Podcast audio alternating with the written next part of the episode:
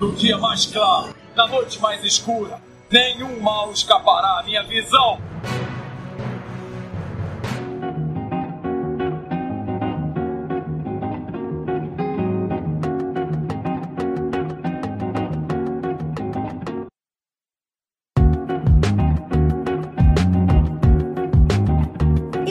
Sejam bem-vindos ao setor 2814. Eu sou Carol Bardesi, juntamente com Bruno Castro. E aí, galera, beleza? Finalmente voltamos, né? O episódio de personagens que a Carol prometeu faz tanto tempo, né? Que... É, a gente voltar, eu acho que. Já era da hora, né? Também. Né? Tem que fazer mais, assim tá atrasado na pesquisa. É, de personagem, bem. personagem mesmo, o último foi do Jay Garrick, né? Aí depois a gente fez da Cris nas Múltiplas Terras e depois daquela da Liga Origins, né? Que era um pouco mais pesquisa. É, e aí a gente só vai prometendo fazer, né? A gente tá com o Besouro Azul na lista. O Capitão Marvel também. Né? Mas vai sair, vai sair. Uma hora sai. É, Saiu esse, sai o resto.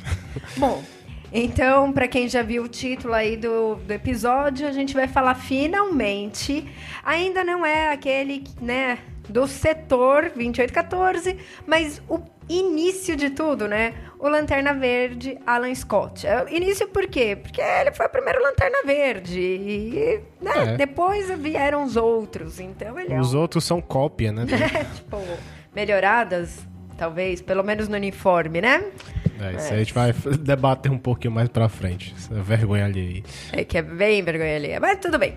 Bom, o que a gente tem que começar é... Esse personagem, então, o Lanterna Verde em si, o Alan Scott, ele foi criado. A gente achou em maio, e é bem capaz que se, tenha sido em maio, porque a primeira revista dele foi em julho. Então, talvez ele tenha saído antes, né?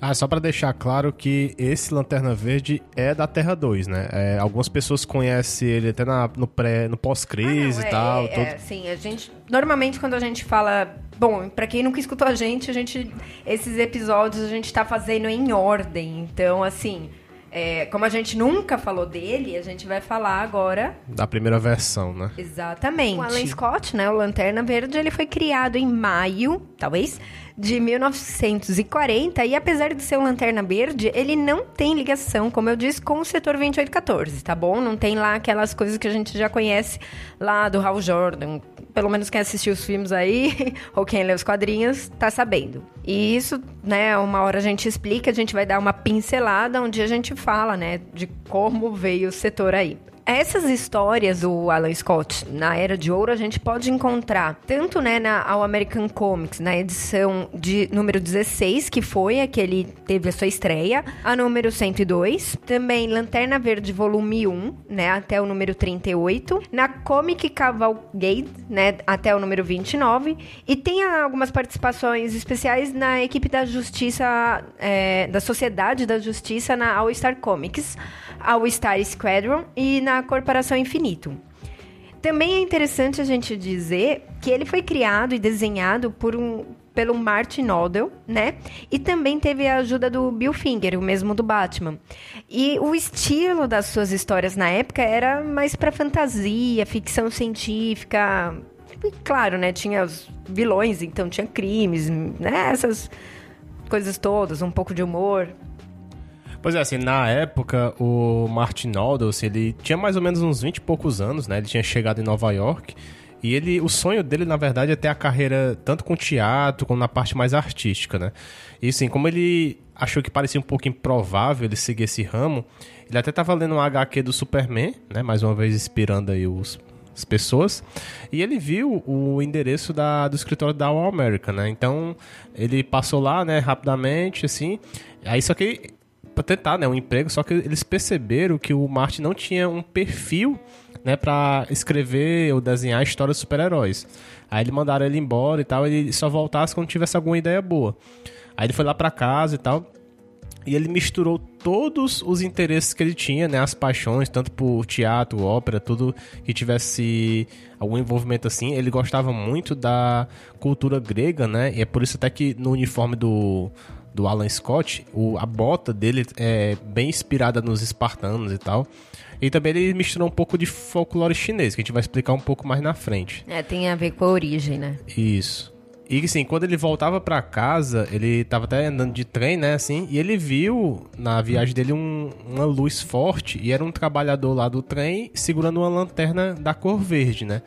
Aí foi aí que ele também teve a ideia também do, de como criar o personagem. Aí, com isso, uma, menos de uma semana depois, ele retorna ao American Comics, né, com todas as ideias, informações. E com a ajuda do Bill Finger, então, ele utiliza isso para criar as histórias. Então, o Bill Finger fica para utilizar as histórias e ele fica fazendo as artes. É, assim, a revista fez até um relativo sucesso, né? Em poucos meses. Então, assim, é, até no mesmo ano ele foi convidado para ser um membro fundador da Sociedade da Justiça, né? E assim, no ano... Ele, o Alan Scott. Tá? Exa é, exatamente, não o Martin Nodo, né?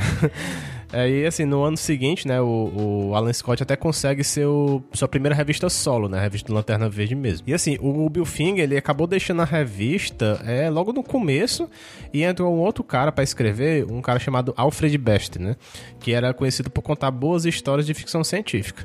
Aí no início, o Lanterna Verde ele enfrentava somente bandidos comuns, e depois o Alfred, ele deu uma ideia mais de enfrentar esses vilões com poderes, e foi daí que surgiu o Vandal Savage e o Solomon Grundy. É, agora a gente vai partir um pouquinho para a origem do personagem, né, assim. Na verdade, assim, a história, ela começa na All American Comics número 16, que a Carol falou anteriormente. É, ela até uma história curta, né, assim, essa história de origem. Quem quiser aí pegar e falar, ah, eu quero ver a história de origem dele. Tipo, sei lá, tem o quê? 10 páginas. É, era o padrão um da época, bem... assim. É, de... dá pra pegar e ler tranquilamente. É, assim, só, só, se você acha, só vai achar em scan, né? No caso, é. não sei se não relançaram, mas.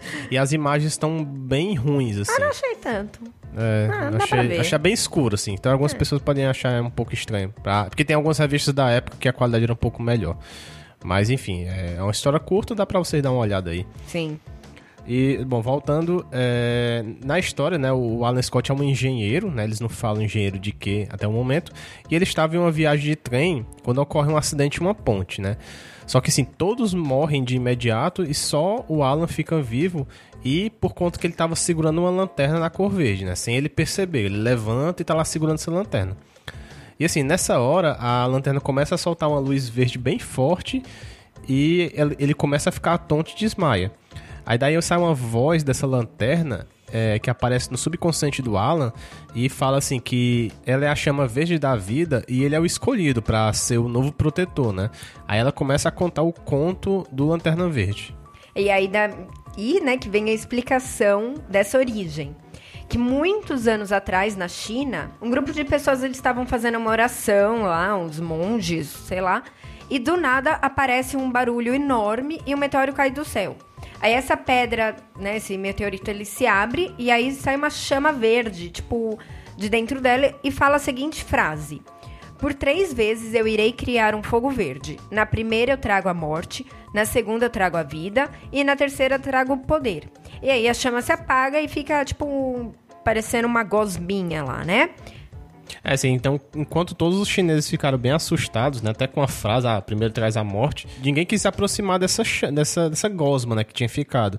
Somente um cara lá chamado Shang, que era um criador de lâmpadas, aí ele se aproxima da gosma, né, e coleta um pouco dela para produzir uma lâmpada que é parecido com aquelas lâmpadas de gênio, né? Só para deixar claro, então o Shang, na verdade, é que quando a gente fala, ah, ele era um produtor de lâmpada, é óbvio, tipo, é China antiga, ele não produzia lâmpada que nem a gente conhece agora. É aquelas lâmpadas. Ele fazia esse tipo de lâmpada de gênio. Isso, é, é mais. Não um... é tipo lâmpada de luz que nem a gente conhece. É, né?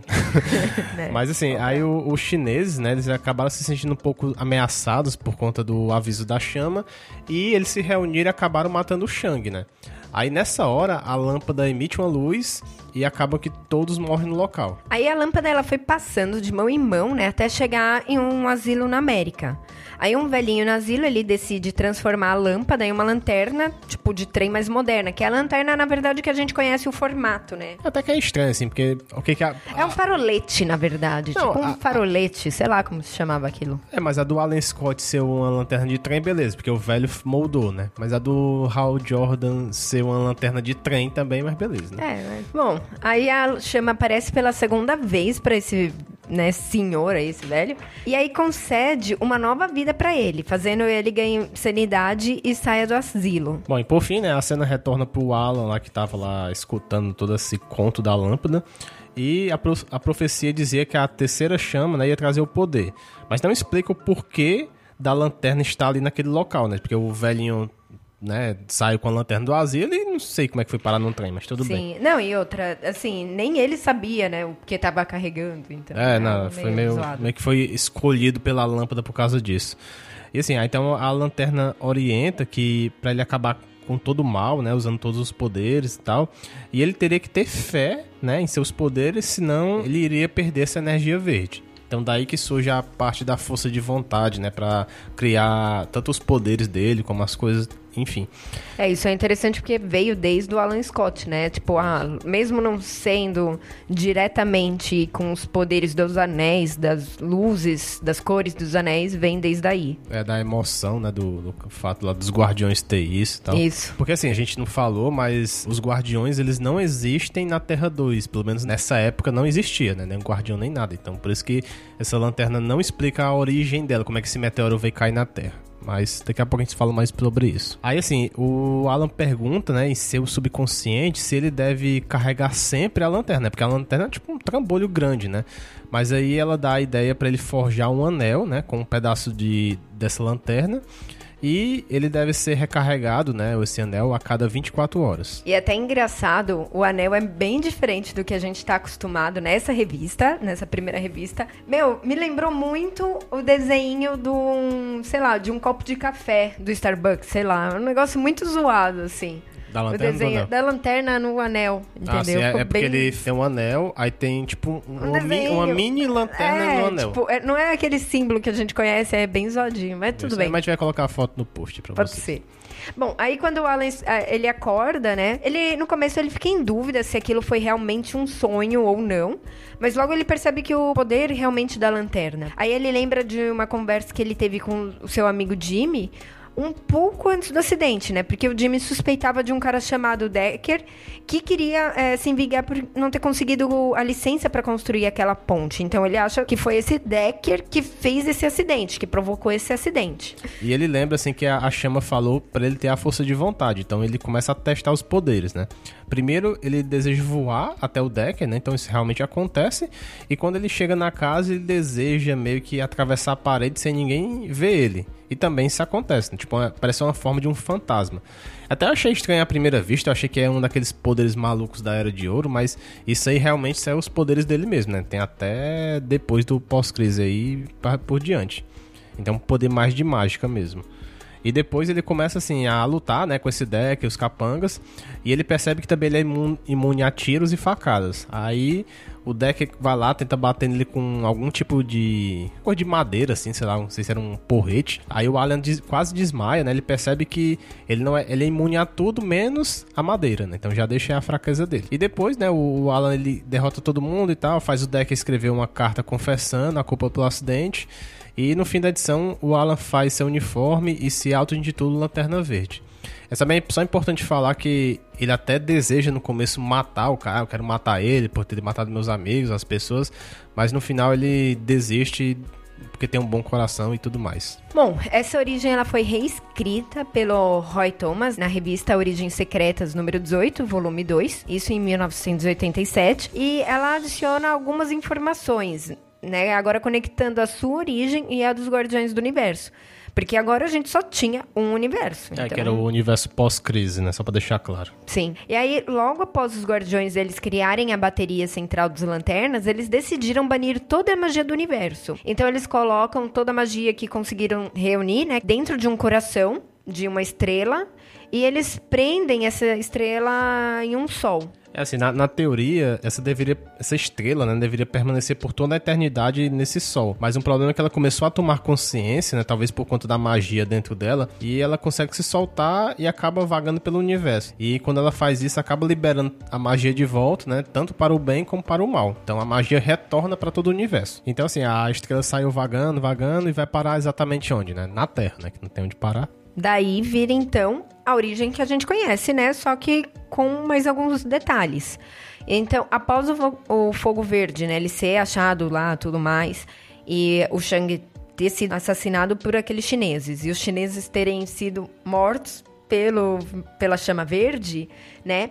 Ela que agora estava numa forma de lâmpada também, lembrar disso, ela passa por vários donos e apesar de não ter aparecido novamente, né, essa chama em si, ela deu fortuna e sorte para as pessoas de bom coração que ela teve contato e para quem não tinha esse bom coração, né, após eles conquistarem é, uma parte tipo da Terra, é, eles eram destruídos. É que meio que a ganância, né? No, eles conseguiam os objetivos, mas, mas... no final tinha uma punição para quem Sim. tinha um mau coração, né? Então, assim, essa lanterna vai vagando da China antiga até chegar em 1940, né? Que é uma homenagem lá ao ano de criação do personagem. E a lâmpada foi encontrada por alguns aventureiros, né? Que perseguiam piratas de mares chineses. E não sei porquê, né? Foi parar lá no Asilo Arca. Foi parar na lata de lixo do Asilo Arca. É, só tinha aquele asilo também, né? É, Tem que, sei lá, mas tudo bem. Tudo bem, mas aí o, o, segurança do asilo, ele pega essa lanterna e fala, ah, tem um velhinho que gosta de construir coisa, vou levar pra um velhinho lá. Aí daí também é a história do velhinho que a Carol contou, né? Que ele, a lâmpada reacende novamente, dá vida a ele e tal. E acaba que ele consegue voltar à sanidade e tudo mais. Aí assim, só que esse velhinho ele ficou louco, dá até esse background por causa da crise de 29, né, aquela grande depressão, ele acabou devendo muito a alguns caras e ficou louco por causa disso. Não é porque ele era vilão não. Bom, agora então acho que a gente pode falar um pouquinho dos poderes. Isso é da história, a gente já falou, então não tem muito mais do que acrescentar aí na história de origem dele. E aí os poderes a gente também deu uma pincelada, mas é, é, é aquilo que a gente falou. Então ele vem, né, do anel, que foi forjado a partir dessa energia dessa lanterna. E lembrando que é diferente dos poderes dos Lanternas Verdes que a gente é, que conhece, né? Que são escolhidos pelos Guardiões do Universo. O que, que a gente tem que lembrar? Que ele é recarregado pela chama verde e é comandado pela força de vontade do seu usuário. Então, os poderes são capacidade de voar, né? De atravessar objetos sólidos, né? Que nem a gente falou, a parede, por exemplo. E invulnerabilidade, né? Aos metais não a madeira. E depois o poder do anel, ele foi crescendo, crescendo e ele poderia fazer praticamente tudo, né? Qualquer coisa aí. Pois é, assim, e o poder da, do lanterna, ele tem três limitações, né? Então, o poder é limitado pela força de vontade do seu usuário, né? Então, se o cara não tiver essa fé, essa força, acaba que ele não consegue usar os poderes. Também seria a capacidade de não afetar objetos de madeira, por exemplo. Ele não, ele não consegue usar o anel tipo numa árvore para tirar de um caminho, por exemplo. E também o anel tem essa limitação que ele deve ser recarregado até 24 horas, né? Cada 24 horas, na verdade. Isso. Agora, eu li umas histórias e assim, tipo, eu só não entendi. Acabou, por exemplo, nessa história, acabou a energia do anel. Ele não fala o juramento, porque ele existe o juramento. E ele não fala o juramento para recarregar. Ou seja, só não entendi. Se não pode recarregar o anel a menos de a cada 24, por exemplo, então, ah, acabou a energia porque eu gastei demais. Eu tenho que esperar 24 horas para poder recarregar? Não, pode ser antes. Você pode meio que 12 horas você recarrega de novo. Então, assim, se eu usasse muito, é que, nem, é que nem a gente usando, usando o celular, assim, assim ah, então não tem essa coisa mais de 24 horas. Não, ele só não pode passar 24 horas sem recarregar. Ah, entendi. E para carregar o anel, né, assim, recarregar, tipo, ele não teria que falar o juramento? Depende, no começo não existia o juramento. Ah, então talvez é, tenha sido uma muito no começo que eu peguei e eu não. É, não tinha juramento, aí do nada tem juramento e do nada eles mudam o juramento. Ah, então tá. Bom, a gente vai falar do juramento mais pra frente. Mas antes a gente vai falar dos personagens secundários né? Que também são, tipo, dois. Não tem muita é. importância, importância aí os personagens. Primeiro deles, a Irene Miller, né? Que é, seria aquele interesse amoroso do Alan Scott. E teve a sua primeira aparição dois números depois da All Star American número 18. Isso também em 1940. Ele a conheceu quando ela estava tomando... Quando ele estava tomando um café e aí ele vê ela apontando uma arma para um cara. Aí o Alan consegue desarmá-la e a chama para conversar, né? Tipo, É, dizer, a pessoa vê uma mulher apontando uma arma pra um cara. Aí ele consegue impedir, ah, vamos ali conversar ali fora. Não. Não, às vezes ele foi legal, assim. É às vezes a mulher um tá com um bandido, problema. ele já ia levar pra não, cadeia. ele percebeu que não era um bandido. Ela percebeu que ela tava com problema. Normal. tipo. Normal, mas tudo bem. É normal. Aí assim, tipo, senta aqui, a filha, vamos ver o que tá acontecendo. E aí ela explica, né, que o cara que ela queria matar incriminou o irmão dela e várias outras coisas. E aparentemente esse personagem não foi muito pra frente, né? Não vingou na época e deixou de aparecer três anos depois. Eu até tentei pesquisar que fim levou, não, mas do nada deixou de aparecer. Acho que não teve nem versão dela depois mesmo. O outro personagem seria o Doiby Dickles, né? Que na verdade ele é um taxista baixinho, gordinho e careca, né? Que ele ajudou o Lanterna Verde a resgatar a Irene, né? Que a Carol falou, quando ela foi sequestrada por um grupo de bandidos, né? Em uma história qualquer. Aí no final, o Lanterna mandou uma carta para ele, pro Doiby, pedindo para ele ser seu ajudante. Então a partir daí, é, andava o Lanterna Verde, o Doiby lá, o Doiby dando murro nos caras lá e tal, e, e lutando normal também, né? Tipo, não era muito Tipo, estranho. é um taxista. É, Vem mas- aqui, meu. Pra representar o, o leitor, né, na verdade, ali, mas tudo bem, sim. É, e ele vinga, ele aparece mais, né? Assim, É, ele, ele, ele não... da é, Irene. até o final ele tá aparecendo. E agora também dos vilões são tem um pouco mais, né, pra gente falar. Wanda Salvage, que é- a gente já falou dele, aquele cast de história, eu acho no número 1, a gente acabou já falando dele, se eu não me engano, mas É, a gente falou, mas era, já era a versão meio mais avançada, que ele é uma versão... Nessa época é uma Mas é a versão... mesma coisa. Tipo, é, assim, a história que a gente vai falar aqui, mas tudo bem. A gente dá essa pincelada pra quem não escutou. Quem não escutou, quiser baixar aquele primeiro, pode ser também. Bom, ele apareceu lá pra, pela primeira vez em Lanterna Verde, número 10, em 1943. E lembrando que ele é um imortal que tem um milhão de anos e sua origem começa quando ele era chefe da tribo do Cro-Magnon, né? Até que um dia um meteoro cai, né, nessa perto dele, e ele percebe que a, a radiação desse meteoro deixa ele em coma por alguns meses e depois ele volta sendo imortal. Né? Ele percebeu que ele não envelhecia, que o corpo dele não mudava. E aí mostra que ele foi um faraó também do Egito antigo, né? E mandou construir as pirâmides, depois que ele foi o imperador Júlio César. Assim, eu não entendi muito bem, mas pa- aparentemente, essa primeira versão dele, ele poderia ser assassinado. Ele só era uma pessoa que não envelhecia, não era bem um imortal como a gente, na versão atual, né? Que ele pode levar tiro, morrer. Mas se ele era de, tipo, de uma tribo, tipo, primitiva, e depois mesmo aí ele apareceu nas... Não, é, é, só não envelhecia. Ele- é, mas ele percebeu que ele podia ser ferido. Ah, tá, ele poderia ser morto. Tá, entendi o que quer um dizer. imortal que pode ser morto não é bem um imortal. É, um imortal... Que pode ser É, morto. que pode ser morto, mas ele, tipo, não morre. Não, mas ele morre. Por causas naturais. Isso que eu, Ah, tipo, ele não. não morre por Ele- uma causa ele- natural. Tipo, o corpo dele não vai parar. É, mas ele, no caso aqui, ele poderia ser assassinado. Aí ele meio que percebe isso, então ele deixa de ser esses imperadores lá tomando mais risco, né? Então ele acaba sendo sempre os conselheiros, né? Então ele decidiu até ser um, um conselheiro de um rei da Espanha, lá também do Napoleão e tudo mais. E aí, nos dias de hoje, ele estava, tipo, nos dias de hoje que a gente fala dos quadrinhos, né? Na- Na história do quadrinho. É, ele estava entediado com esse joguinho aí que ele tinha que ficar fazendo, né? Tipo. E como naquela época estava sendo a Segunda Guerra Mundial, ele estava fazendo de tudo para os Estados Unidos perder. E aí, numa briga com o Lanterna Verde, o Wanda ele fica preso em um buraco muito profundo. E na era do e na era de ouro, né, o Wanda Savage ele só volta a aparecer em uma história da All Star Comics número 37, juntamente com outros vilões enfrentando a Sociedade de Justiça da América. É, porque ele só aparece em duas histórias na Era de Ouro. Quando ele volta a aparecer na Era de Prata, ele já tá praticamente todo reformulado, até com aparência diferente, assim. Bom, o próximo que a gente queria falar é o Solomon Grundy, né? Ele aparece primeiro na All American Comics número 61, em no- 1944.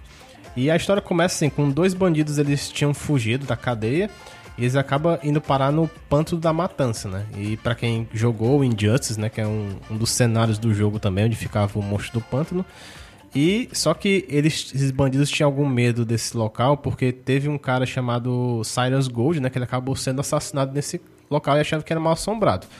Eles acabam encontrando, né, um zumbi saindo da terra. Aí eles ficaram até com medo e começaram a meter bala no zumbi e meio que percebeu que esse zumbi não morria com bala. Aí do nada corta a cena. Esses dois caras somem. Aí o, o zumbi, que no caso vai ser o Solomon Grundy, ele acaba passando dois dias depois, né? Porque ele isso dessa cena era no domingo. Então, assim, esse zumbi, ele acaba encontrando um grupo de bandidos, né? Aí esses, esses bandidos perguntam o nome dele e ele diz que não sabe, não tem nome. E só sabe que ele nasceu no domingo, né? Então, por conta dessa lenda, né, de nascer no domingo, ele acaba batizando o zumbi de Solomon Grundy, né? Que até tem esse conto, né? Não sei se existe aqui no Brasil, mas lá, lá fora é bem famoso, né? Que assim, que meio que é na verdade, ele nasceu na segunda, né? No domingo, né? Corrigindo.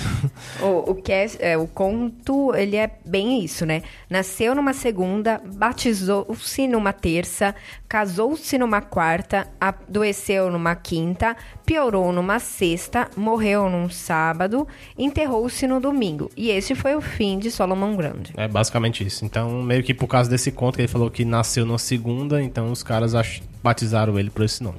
Aí assim, o Grande, ele acaba matando, né, o chefe desses bandidos e acaba virando o novo líder deles, né?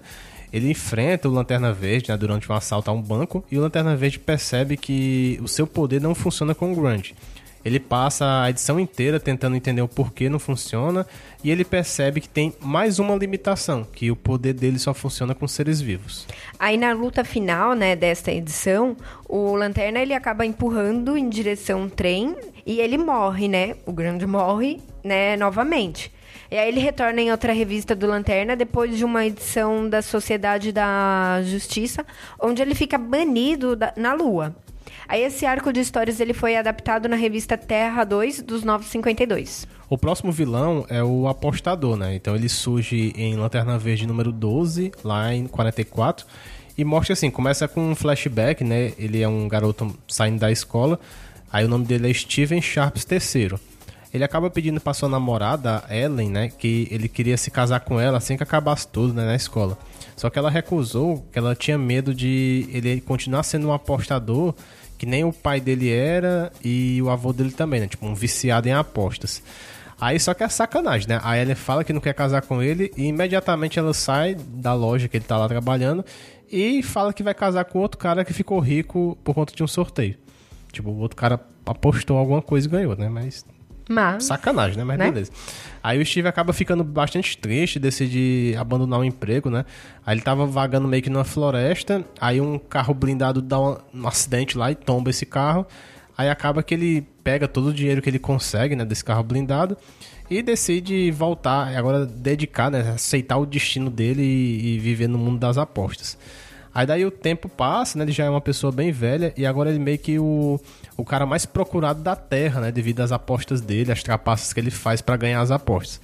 Aí na história do Lanterna Verde, ele meio que se envolve com Lanterna, ele tenta fazer uma trapaça para ganhar, né, de uma corrida de cavalos lá e tal. Aí o Lanterna Verde consegue impedir ele e tudo mais. Ele acaba retornando algumas edições, mas é um vilão meio pé de chinelo assim. Né? Bom, o próximo é o Mestre dos Esportes, né, que surgiu em All American Comics número 85, isso em 1947, e ele era um esportista chamado Crusher, que sempre trapaceava e, é, e com violência nos seus jogos, porque ele queria ganhar a qualquer custo. E aí ele foi banido de vários esportes, até que ele resolveu tentar um último, né, o cricket que eu não lembro agora é aquele tipo. O cavalo com martelo. É, sabe? É tipo rock em cima de um cavalo na grama. É, basic, é basicamente. Sei lá. Mas aí o Lanterna Verde, ele tenta impedir isso, né? Ele, dele machucar as pessoas.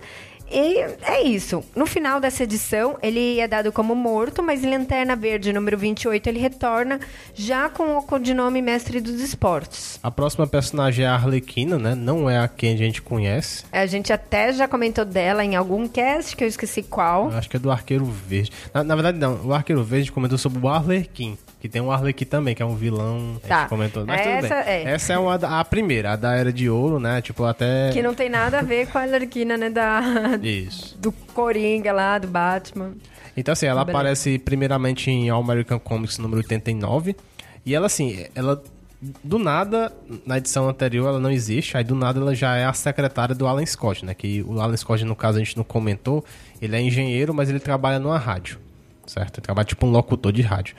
Aí, assim, tipo, teve um certo dia que um produtor decidiu criar um programa de rádio, né? Que nem aquele do Superman dos, dos anos 40 que tem, é, só que agora do Lanterna Verde. E a Molly, assim, ela era apaixonada pelo Lanterna. Aí eles decidiram até criar uma vilã, né, chamada Arlequina. Só que a Molly acaba ficando meio que obcecada, né, por ele, assim, e decide assumir esse manto e começa a fazer um bocado de coisa para chamar a atenção do Lanterna. E só pra citar, assim, a gente vai colocar a foto no post, mas a aparência dela, ela tem a aparência de um arlequim, né? Tipo, não sei bem explicar, assim, é uma roupa meio de palhaço com balé, que tem uma saia de balé. Aí um chapéu... Arlequim. É que na minha é. cabeça não é uma coisa tão simples não, de saber o que é um arlequim hoje, sei lá. Ela tem um chapéu de aniversário, aqueles cones de, e ela tem um bando, sei lá como é, aquele um bem que um violão que se sabe bandolim? Bandolim, é, também sei por que ela usa isso, mas tudo bem. E ela, ela, tem um óculos também, que é um, ah, o óculos de arlequino, mas também um arlequino usa óculos. Mas até aí tudo bem. Aí, assim, então ela acaba retornando em várias histórias, né? A gente vai comentar um pouco mais pra frente a importância dela, mas ela meio que sempre é a secretária do Alan Scott e eles nunca descobrem que é essa secretária, né? Então ela acaba tendo essa vida dupla também. Bom, e por fim, nós temos a Geada, né? Que ela aparece. Geada, desculpa que eu li Geada. é, ele apareceu pela primeira vez em All American Comics, número 90, em 1947. E seu verdadeiro nome é Dr. Joar Markent. Markent. Markent né? Ele era um físico europeu que vinha aos Estados Unidos, né, trazendo uma nova descoberta científica. E aí, no momento da sua chegada em um navio, o mar congela e o Lanterna Verde ele descobre que esse físico morreu, mas logo após é, descoberto que o Dr. Joan forjou a morte e tentou incriminar outra pessoa para não descobrissem que ele era o verdadeiro Geada. E aí pudesse roubar joias à vontade, assim. Esse personagem, ele também, tipo, ele é um vilão branco, né? Tipo, ele lembra uma estaca de gelo. Não, ele também tipo... tá. Tanto ele como o mestre dos esportes, eles estão no, no Young Justice, né? Também.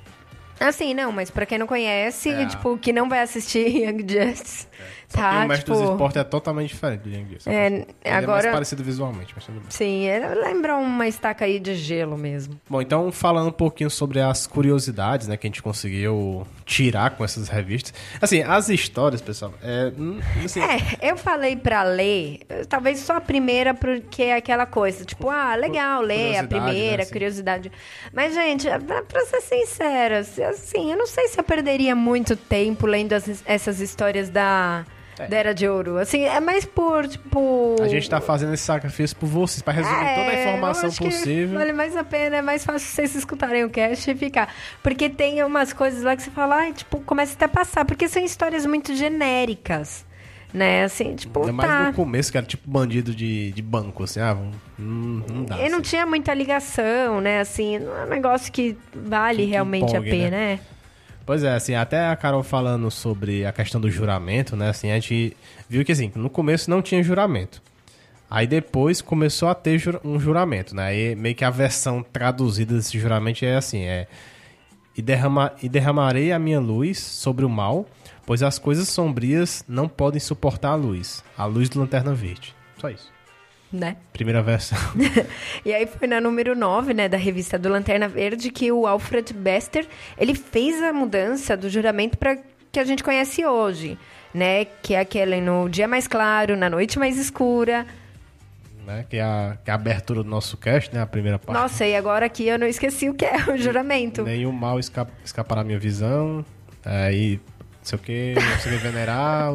Bom, vocês escutem o começo do cast, é aquele não, juramento mas, lá. Mas o começo é cortado, é isso que eu falo. É. é no dia mais claro, no dia mais é, Gente, é, nenhum mal escapará à minha visão, isso. só isso, né? É, mas tem uma parte. É que a versão traduzida tem várias versões, né? A versão tem, em inglês, várias, inglês eu, dá pra saber. É em Bryce Day, em Blackest Nights, No Evil Shall Escape My Side, Those Let, let, those, let those who worship evil's might beware my power, Green Lantern's light. É, mais ou é tá bom. Bom, isso tudo né, só para falar do juramento realmente. E aí depois, em somente... Aí, bom, é só essa mais curiosidade, um... né, do, do né, do- Sim. Uma outra curiosidade é que somente em All American número 20 que o Alan Scott ele conseguiu um emprego né, de, anunci é, de anunciante de rádio na Gotham Broadcasting. E também sabemos que ele é o engenheiro da rádio. Seja lá. É, ele fala, sou engenheiro de rádio. O que é isso, engenheiro de rádio? Se alguém conhecer. É que eu acho que, como leu em inglês, deve ter um nome em português, alguma coisa assim. Tipo, deve ser alguma. Sei lá, radialista, sa- sabe? Eu não sei Não, mas se. ele é engenheiro mesmo. Sei lá, técnico de TI. É, é capaz, né? Eu não sei, é, lá, né? né? Tipo. É podcast. Aí, assim, então, na... É assim, apesar de ele ser, se residir em Gotham, né? Mas ele nunca teve um crossover com o Batman mesmo, assim, nas, nas histórias. E, assim, na All American número 17, o Lanterna Verde, ele não tinha aparecido... Eu acho que isso a gente não tinha falado, né? Que ele reside em Gotham. A gente falou do asilo, Arca. Não, mas ele fala, a gente fala no começo. Não. Fala. Tudo bem, se a gente não falou, ele reside em Gotham, tá? Isso. É depois ele vai se mudar pra Keystone City, né? Que é a mesma cidade do Flash J. Garrick. Do- Aí, mas ele no começo é no em Gotham mesmo. Aí, sim, então agora na All American número 17, o, assim, o Lanterna Verde ele não tinha aparecido... A 17 é um após a 16, né? Que ele apareceu na 16. Ah! É. Aí mas assim, ah, 17, ah, assim, ok. Mas ele, lembrando Vai, que ele sério? Tá, vai. apareceu Continua. na anterior. Aí, então ele não tinha aparecido em público ainda, né? Então ele meio que enfrentou um vilão nessa. O Decker, né? Na 16. É, mas ele enfrentou um outro vilão na 17. Tá. Aí ele meio que dá um soco no vilão e acaba ficando a marca da lanterna do anel, assim, no- na bochecha do cara.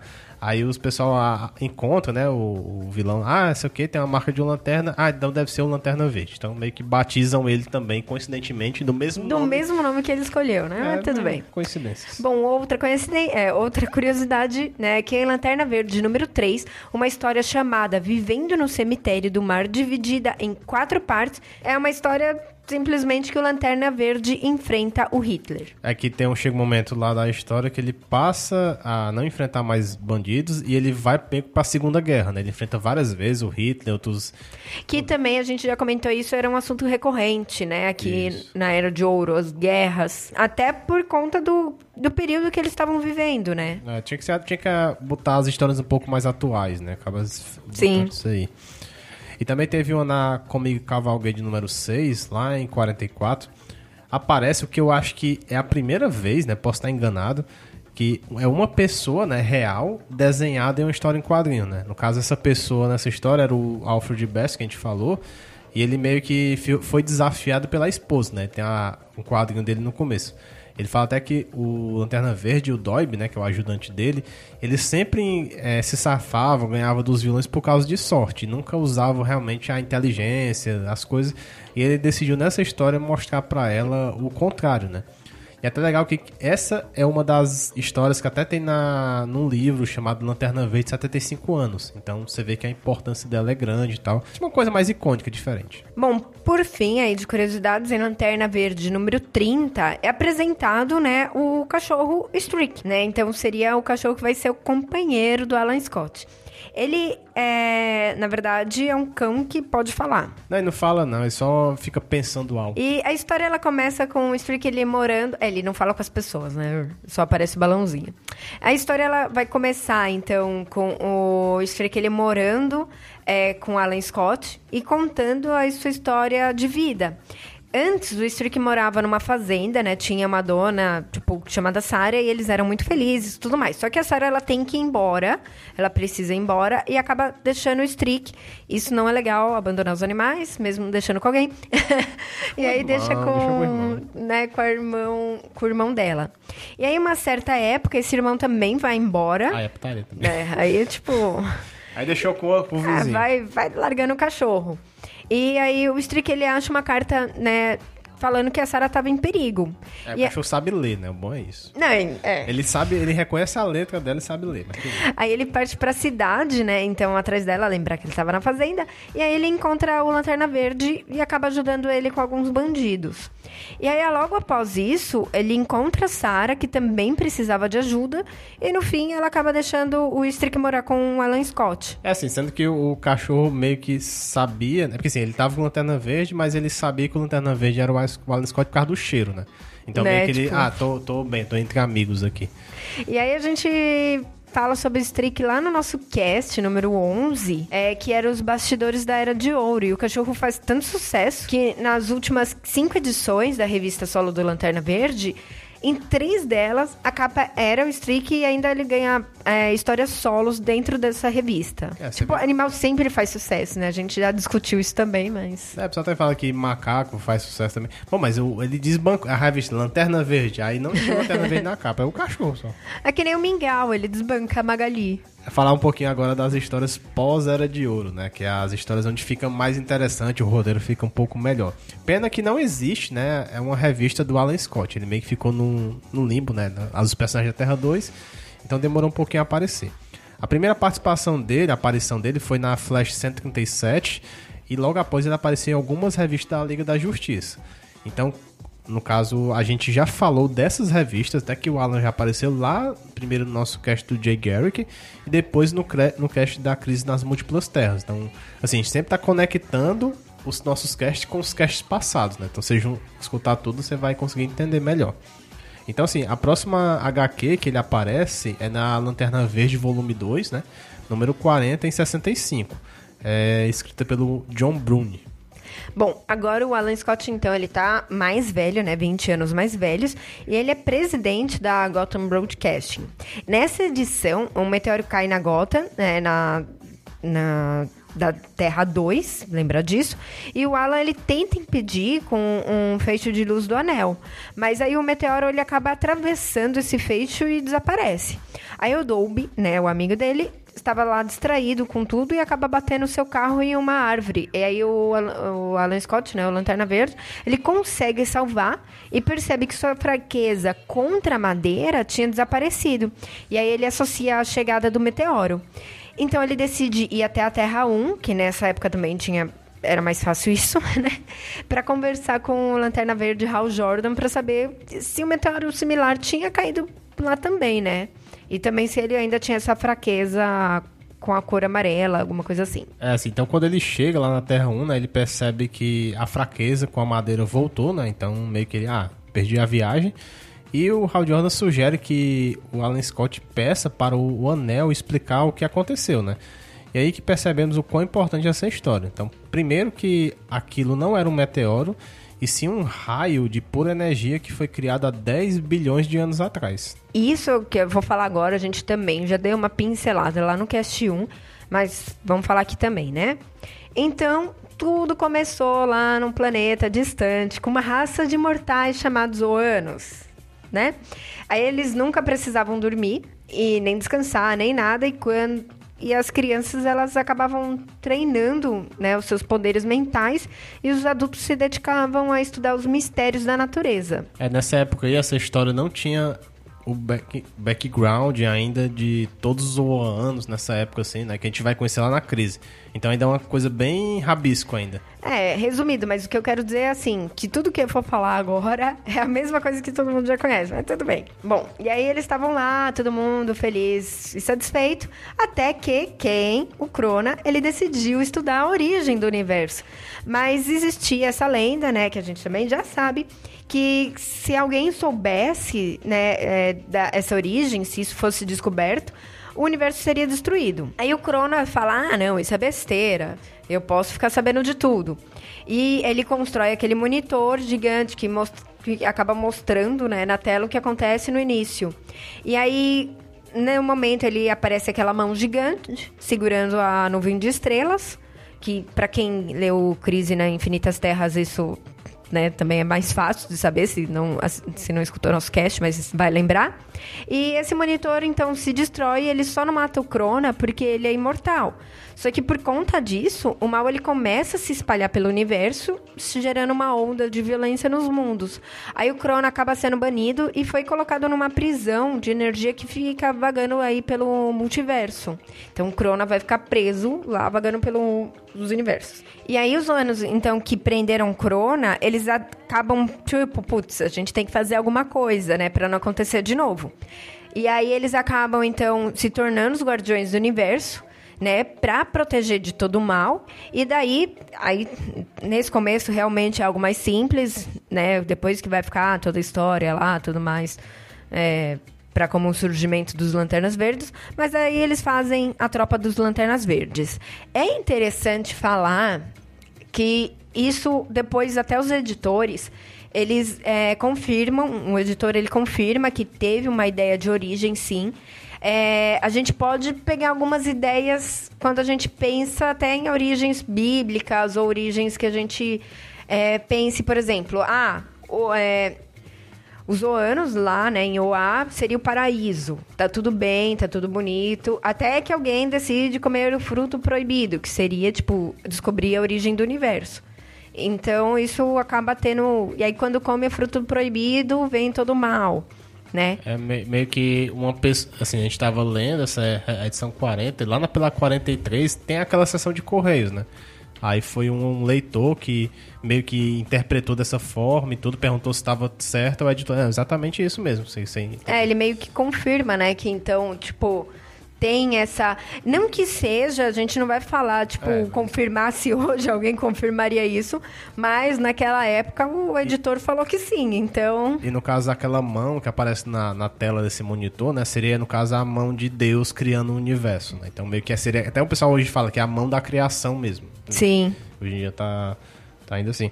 A diferença dessa história que a Carol acabou de contar para quem a gente conhece mais atual é que, assim, meio, se eu não me engano, nessa época que o Crona vê a mão do universo, é que cria um multiverso, né? E aqui meio que o multiverso já existia. Até que ele, ah, o Crona vai vagar pelos multiversos e tudo mais, tudo.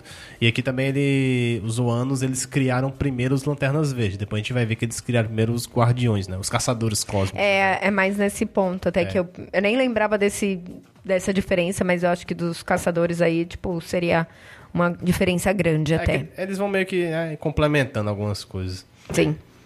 Então, assim, voltando, né, com o passar dos anos, os Zoanos, eles meio que viraram anões, né, que a, gente, a aparência que a gente conhece dos Guardiões, e o Crona continuava a vagar até que ele chegou na Terra 2, né? E lá, eu não sei como, ele conhecia que existia uma lanterna verde nessa terra e que os poderes desse lanterna verde era juntamente com magia oculta e o plano ideal seria pegar a atenção dele, né?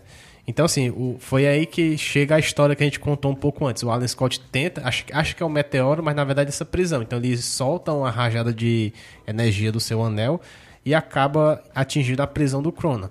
Então, o Crona, ele meio que foge da prisão, consegue se libertar e entra dentro do anel do, do Alan Scott, né? Aí ele meio que, ah, o Crona, ele sabe que o Alan Scott tem né, fraqueza com madeira, ele meio que omite isso para ele achar. E meio que ele já sabia que o Alan Scott ia conversar com o Hal Jordan, né? Tudo, o cara sabe de tudo. Né? Aí ele meio que, quando ele, o, o Alan Scott vai pra Terra 1, ele no meio do caminho ele se liberta do anel e consegue ficar livre no seu universo de origem, né? Então já meio que é outra certeza que não existe Guardiões na Terra 2, só existe exatamente na Terra 1. Porque, né? Se fosse ele tinha ficado na Terra 2 mesmo e enfrentado os guardiões lá. Não, às vezes ele só queria voltar pra terra de origem dele. Mas se tivesse. Que não... não. É normal, às vezes você quer, tipo, ele. ele mas se tivesse tá... Guardiões na Terra 2, mas no universo 2 teria lanternas verdes, né? Talvez. Não, pode ser, não tô falando isso, mas assim, a desculpa dele querer voltar pra, pra Terra 1 é que ele quer voltar pro universo dele. Não, é sim. normal até aí. Não, tudo bem isso. Tá. Tipo, por que, que ele ia enfrentar o pessoal da da Terra 2, por exemplo. Não, porque assim, eh, na minha teoria eu achava que eles podiam pensar que os Guardiões era que nem o planeta Darkseid, seria um planeta só por todo o multiverso, né? Podia ter essa teoria, mas não é assim. Enfim, aí o Corona ele começa a fazer várias coisas aqui na Terra, né? Tipo, tsunamis, terremotos, maremotos, essas coisas tudo mais, até que os Guardiões eles chegam na Terra e eles convocam então os dois lanternas verdes que a gente tinha, né? O Hal e o Alan Scott.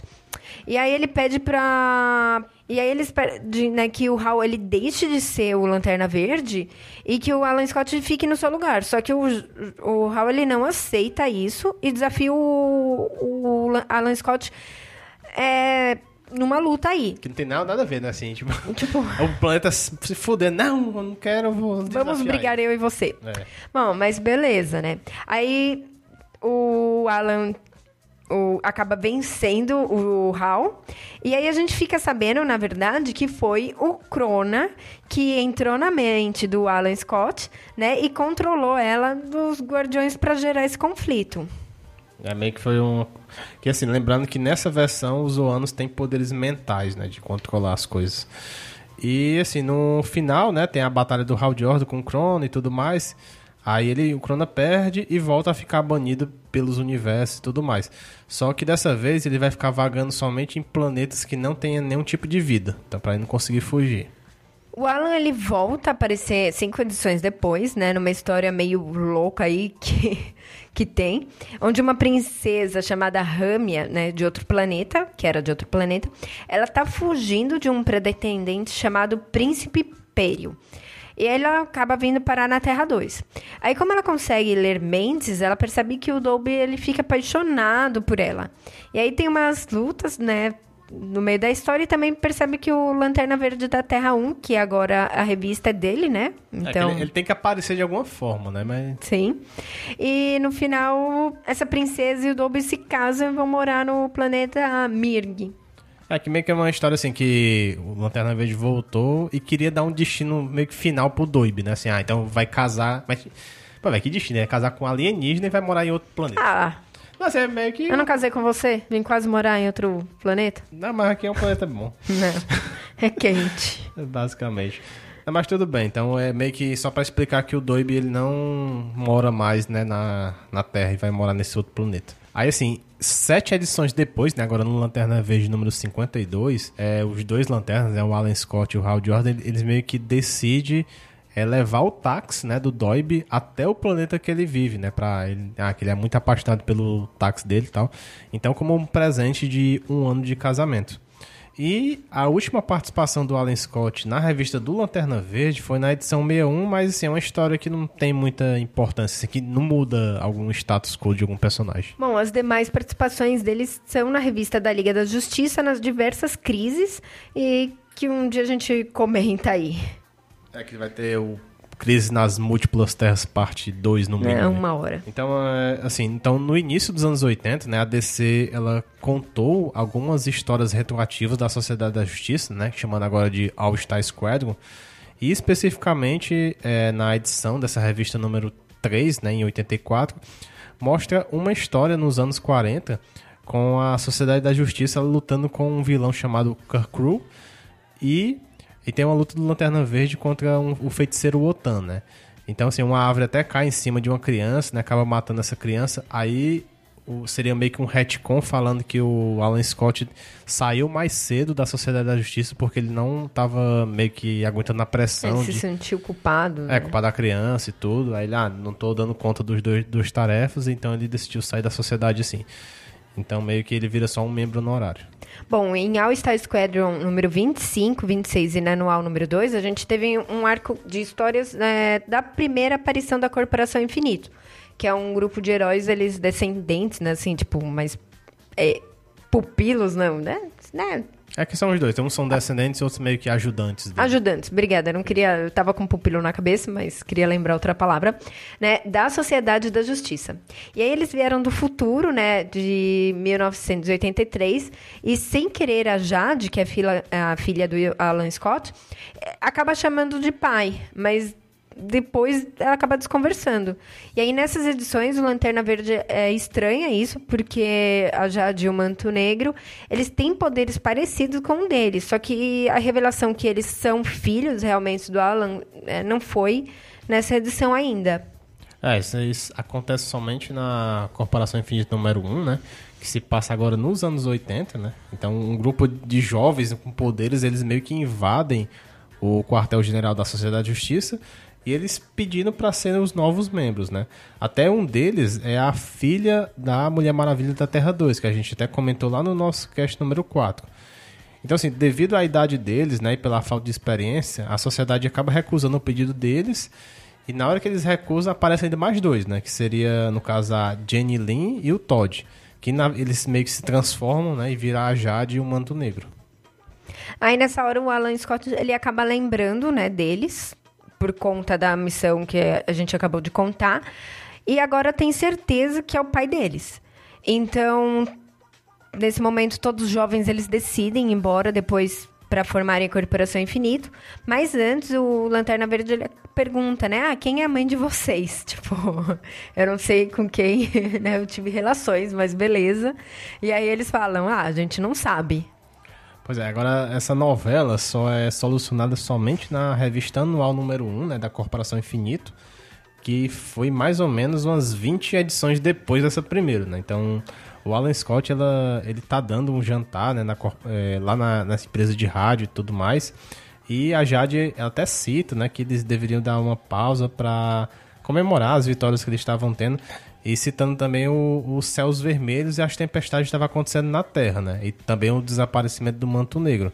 Que, assim, até no caso do céu vermelho, o desaparecimento dele, é, conta por causa da crise nas infinitas terras, né? Que está acontecendo ao mesmo tempo dessa edição. Aí, pouco depois, né, o Manto Negro ele aparece e finge que não lembra de nada. Ele fala, ah, tem, tive um sonho estranho, né, onde uma mulher chamada precursora é, me levava para algum lugar, só que não sei se tudo isso aconteceu. Ele acaba fingindo, né, porque achava que os demais não iam acreditar nele, iam chamar, né, achar que ele era louco. E assim, nas edições anteriores, a gente tem uma, a volta daquela, de uma vilã, lá que a gente contou no cast do Jay Garrick, né, que é a Espinho. Aí ele, assim, essa. para quem não lembra, assim, ela é uma moça, né, chamada Rose, que depois de tocar em um espinho de uma flor, ela acaba meio que assumindo uma, uma dupla personalidade meio maligna, né? Um pouco parecido com a magia do Esquadrão Suicida. Então ela meio que controla uns galhos, né? Que tem uns espinhos e tudo mais, meio venenosos. Então, assim, ela. Mas assim, ela na verdade ela acha que a espinho é uma irmã dela. Ela não consegue identificar que, na verdade, é só uma outra personalidade. Mas enfim, né? O Manto Negro e a Jade, eles acabam acolhendo a Rose na casa deles. E antes que eles cheguem na casa mesmo, ela teve uma nova recaída e se torna espinho novamente. E aí ela parte para enfrentar o Lanterna Verde, que quase o mata, quase chega a matá-lo. Em seguida, né, ela parte para enfrentar a Jade e o Manto Negro, só que a Alerquina, é, aquela que a gente falou até agora, né? Não outra, é, aparece. E aí, antes do espinho matar todo mundo, a Rose, ela consegue voltar, né? Tomar conta, assim, tipo, da personalidade do personagem e acaba se matando. Enfia um espinho nela mesmo. Então, é, nessa hora, o Lanterna Verde, ele chega e acaba reconhecendo a Rose como o nome de Alex. É até pra dizer assim que quando a Rose vira espinho, ela vira. Assim, a Rose é uma moça loira e ela vira uma ruiva totalmente diferente. Então ela muda até a aparência. E é por isso que o Alan não conseguiu identificar que era ela mesmo, né? O mais engraçado é que, tipo, Rose espinho. Não, mas é exatamente né? essa besteira mesmo. Bosta, é, tudo bem. Mas assim, é, então, finalmente essa bagunça é meio que explicada, né? Assim, porque assim, no hospital, a Arlequina fala que sabe toda a verdade a Espinho, após quase matar a, a né, que é a esposa do Jay Garrick, ela meio que é salva, tanto pelo Jay, né, e tal, e ela meio que retorna a ser a Rose, né, então é, é a primeira vez que o pessoal percebe que não são duas e sim uma outra personalidade. Então, é, o, o, Alan Scott, né, ele até aparece tal, ele oferece ajuda a Rose, né, para levar ela até a Ilha da Transformação, né, que fica localizada lá na Ilha Paraíso e tal. Tem que recuperar as vilãs né, da Mulher Maravilha também. A gente até comentou também no, no cast número 4. E nessa ilha, é, ninguém envelhece, né, acaba tomando aquela fonte da juventude que tem na Terra 2 e ela meio que com o passar dos anos, foi considerada uma prisioneira modelo. Logo após, então, a Sociedade da Justiça acabar se aposentando forçadamente, né?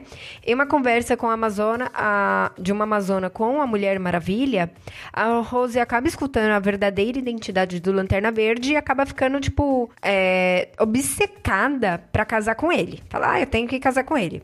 É, e aí ela vai pra Gotham, tipo, se arruma, né? Assume a identidade de Alex, aí nesse caso é Alex Florian, e aí até muda a cor do cabelo tudo mais. E aí ela acaba conseguindo casar com Alan Scott, porque eles se apaixonam e se casam e vão lá, tem a lua de mel e tudo mais, né?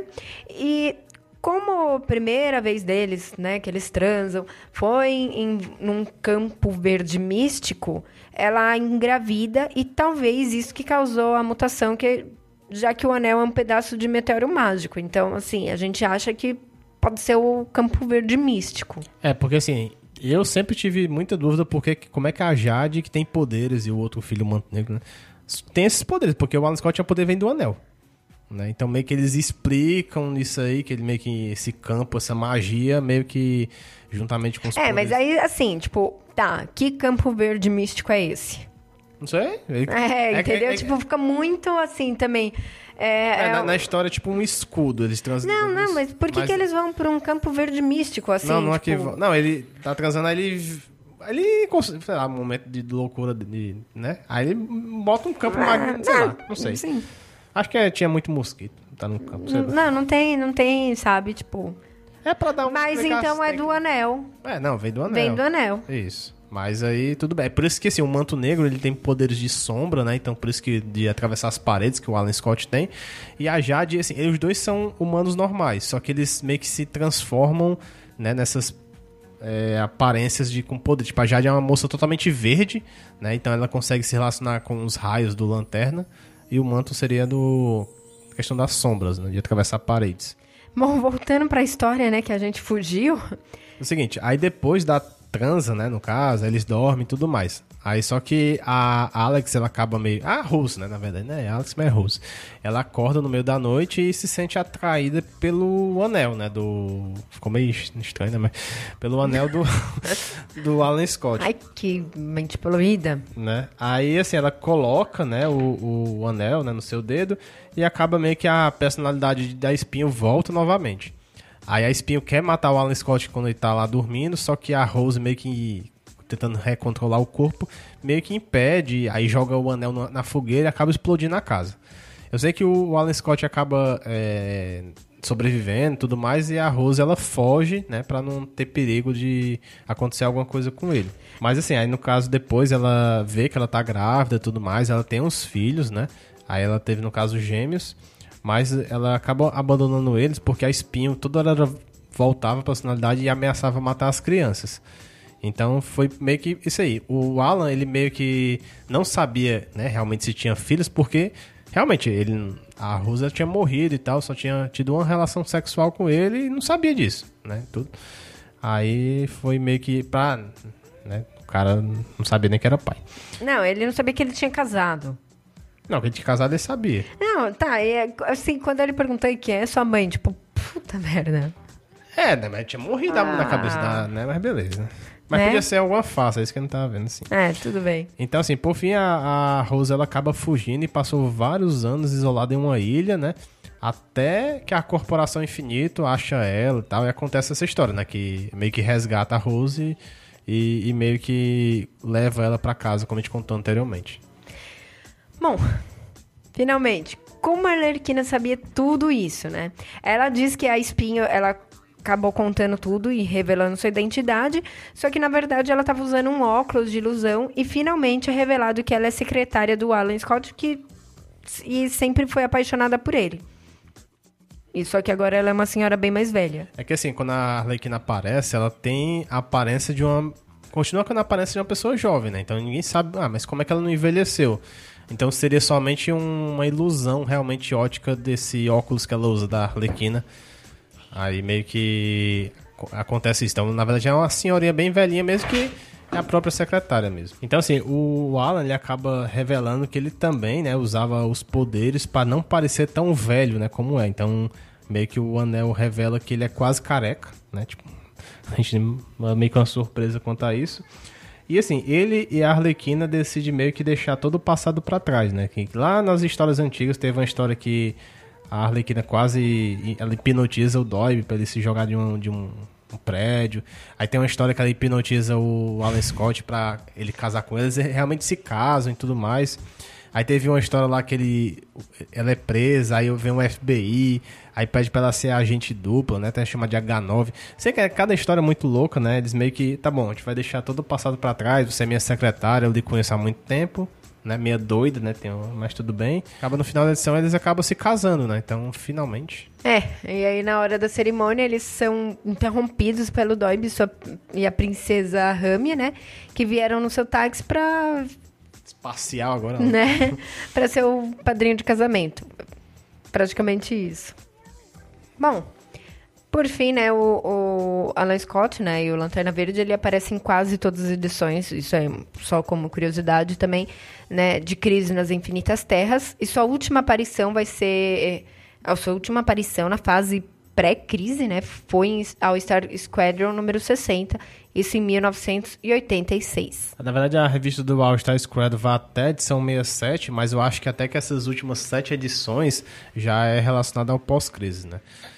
Bom, enfim, é sobre o Alan Scott, né? Ele deu muita polêmica nesses últimos anos aí, porque quando fizeram os 952, né? Ele meio que perdeu a paternidade da Jade do Manto Negro, né? Que eles fizeram ele ser gay, né? Então, foi isso que, ah, aquela polêmica lá, agora o Lanterna Verde é gay, todo mundo pensava que era o Hal Jordan, né? Todo mundo pensava assim, fora do meio dos quadrinhos. Aí foi por causa disso, ah, a gente quer o Alan Scott verdadeiro de volta, que tem os filhos e tudo mais. Então, meio que eu acho que como o. Ele podia ser bi. Não, mas meio que o pessoal queria aí a versão mais velha. Não, como, eu sei, como assim, o Jay Garrick mas- vai voltar voltando, né? então ele- Assim, pra evitar, tipo, ah, não, mas ele tem filhos e... Não, podia assim, adotar sabe? também. Não, podia ser adotado, mas aí, assim, tipo, não ia ter essa explicação. Ele podia ser bi, até aí não tem problema nenhum. Na verdade, nem podia adotar porque vem dos poderes, né? É, não, isso que então não ia ter explicação dos poderes. É só falar, não, ele era bi. É, não, mas- Pronto, você vai ter um personagem representativo também. É, é, apesar disso, ainda existe um tabu, assim, que não existe. Sim, sim. Existe mulher bi, mas não existe homem bi, né? Isso não existe. Tá, aí meio que acontece isso. Mas assim, é relacionado. Existe, né? É meio que contou a história dele pós-crise, né? Então tem todo o arco de história do Alan Scott pós-crise, que ele vai depois vai virar o Sentinela e tudo mais. Que a gente vai contar, né? A gente sempre tá contando até o pré-crise e depois vai contar todos os personagens pós-crise, né? Que nem a gente fez com o Jay Garrick lá. Um dia a gente chega nesse. Nesse nível. Nesse nível aí. Então, até pra assim, o que, que você acha da história, Carol, aí?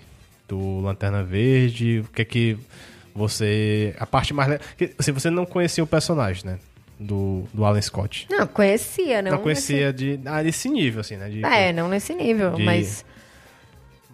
O que, é que, você, o que você tá lendo, né? O, Hal- o Lanterna Verde Hal Jordan? né? Não, não, mas assim, a única. Não, não Ele aparece nada. muito nas histórias, não? não? Até, agora. Não apareceu, né? É Noite Mais Densa. A Carol tá lendo Noite Mais Densa e os passados do. Ah, sim, não, não, noite. Mas não, nessa coisa aí não. não é. realmente.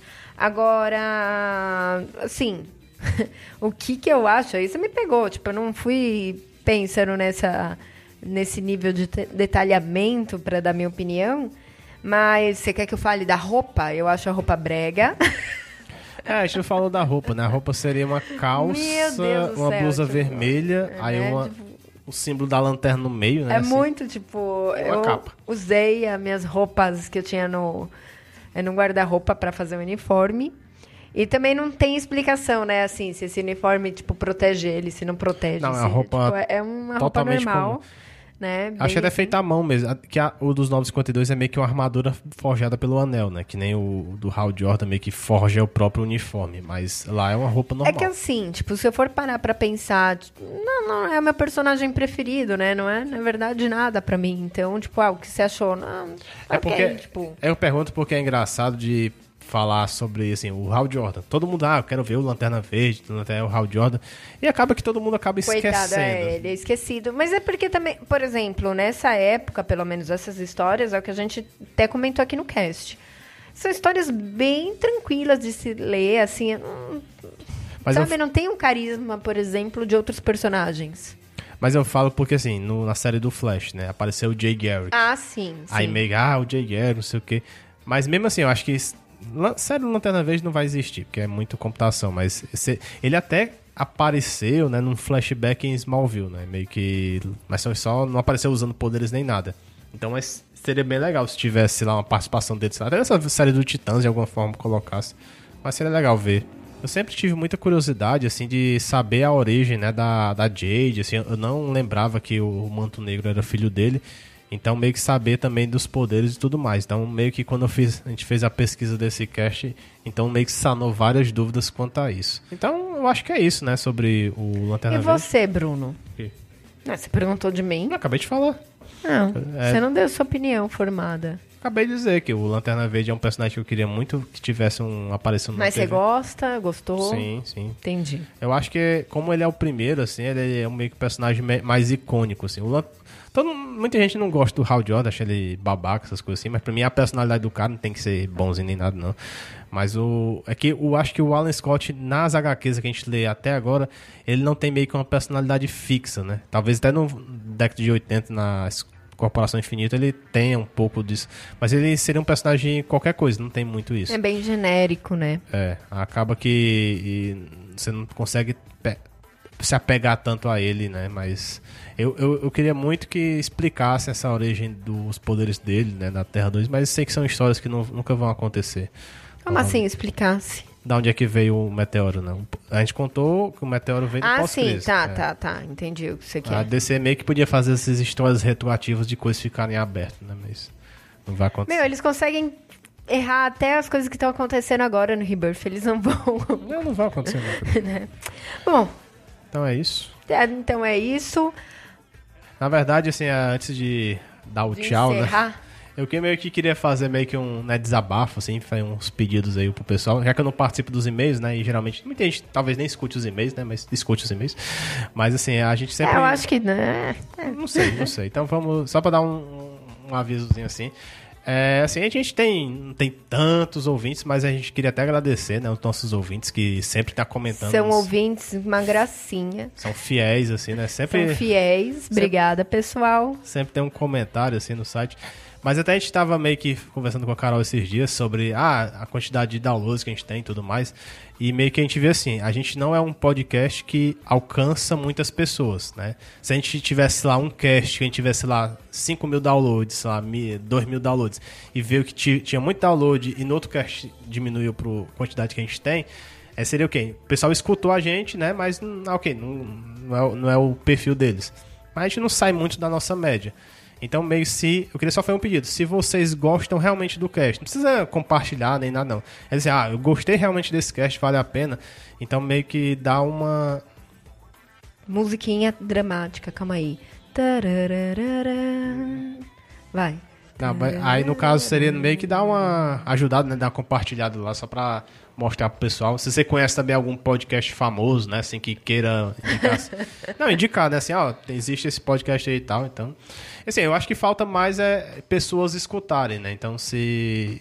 Pessoa, talvez espalhar um pouquinho a palavra, né? Então seria mais ou menos esse pedido. Assim, não tô pedindo pra. Vou ficar todo dia, ah, compartilhe. Isso aí eu não vou ficar pedindo. Então seria só assim, ah, gostei desse cast mesmo, então falar e dar uma ajudinha pra gente. Seria basicamente isso. Sim. É, na verdade é, é isso que o Bruno falou. É, ele até me pegou de surpresa aqui no, no desabafo dele. Né? Mas é, a gente tem ouvintes, a gente não reclama, tipo, de jeito nenhum dos nossos ouvintes, porque a gente sabe que são ouvintes que estão sempre ali. Mas a gente não consegue alcançar mais, né, assim. Mas, gente. É, porque assim, o Facebook, A- é uma- apesar da gente ser um, um cast, isso a gente tem muita ciência, né? É um cast muito de nicho. Né? E aí, assim, a gente é de nicho realmente muito específico, da ADC. Então, assim, é- é, nunca vai ser algo nossa. Mais ou menos, mas tem outros sites, outras coisas que atingem só coisas de heróis também e acabam... É, mas nunca, tipo, é difícil só descer. É, mas eu acho que quem, Entendeu? quem gosta de herói escuta os dois e tal. Não sei, Não né? sei, Só eu não sei acho que a que pessoa não, for só, é. só se for uma pessoa que não gosta de jeito e maneira da DC, né? E a gente pede também porque, assim, o Facebook, ele meio que tá meio que trollando todo mundo, né? A questão, a gente coloca o cast na, no post do Facebook, poucas pessoas são alcançadas, né? A gente até já percebeu isso. Se É, eles, o Face, na verdade, ele tem uma, agora uma estratégia aqui. Pra você al- alcançar alguém, você tem que pagar. Aí a gente, ah, beleza. É o quê? Um, dois reais? Não, beleza, a gente vai. Cinco reais? Não, tranquilo. Aí, primeiro que mesmo quando era pouquinho, mesmo a gente alcançando muita gente com o, o post do Face, pouca gente baixava. A gente não via, né, isso, esse número em downloads. É, só mais E- curtidas nas É, era postagens. mais curtida. E aí o problema é que assim. Aí você fica pagando só aquele mesmo de sempre. O Face, ele dá realmente uma trolladinha assim, tipo, ah, você tá pagando só, sei lá, 5 reais por é, post? Então tá, a gente vai começar a realmente diminuir o seu alcance. E aí, mesmo pagando o que a gente podia pagar, né, assim, a gente não tava tendo o, o alcance que a gente queria. Então foi algo que a gente falou, ah, não, não adianta mais, entendeu? É, não adianta. E meio que percebeu que você coloca o link, né? A gente acaba colocando o link do site, né? Do podcast, de uma postagem do Facebook, aí que eles diminuem mais ainda. Né? Eu testei. Se eu botar só palavras ou uma foto, eles até dá um alcance bom. Se eu colocar um link do podcast, parece que eles sabem, assim, que tem link externo e acaba que não. É um não negócio tem. meio estranho. Só que assim, a gente sabe também que é óbvio, né? Não é todo mundo que, ah, conhece que nem eu mesma, no meu círculo de amizades, não adianta, né? Não, eu sair é, eu- eu- distribuindo. Mas se a gente conseguisse, tipo, cada ouvinte trazer mais um ouvinte, já seria legal. Já, sim. Não, assim, é porque, até eu falo, no meus, a- meus amigos do Facebook, pouca gente escuta podcast. Né? Então, então Tipo- seria mais você, meio, não é nem compa talvez compartilhar, só se você realmente fosse uma pessoa mais, né? Ou dar um. Eu acho que assim, se der um up, tipo, escrever lá, pode. Gostei de vocês. É. Pois é, tipo, já torna a publicação mais visualizada, assim, É, sei lá. também acho que sim. Então, é isso, né? O pedido que a gente Tararara. queria fazer aí. Na verdade, botar, botar a música do, do Chaves, né? Música triste, né? É, isso, tipo- isso aí é meio nada a ver. Claro que não. Mas enfim, foi isso mesmo. Dá o tchau aí. Então, pessoal, tchau. Até daqui 15 dias. Obrigada por você que nos escutou até agora. E valeu. Até mais.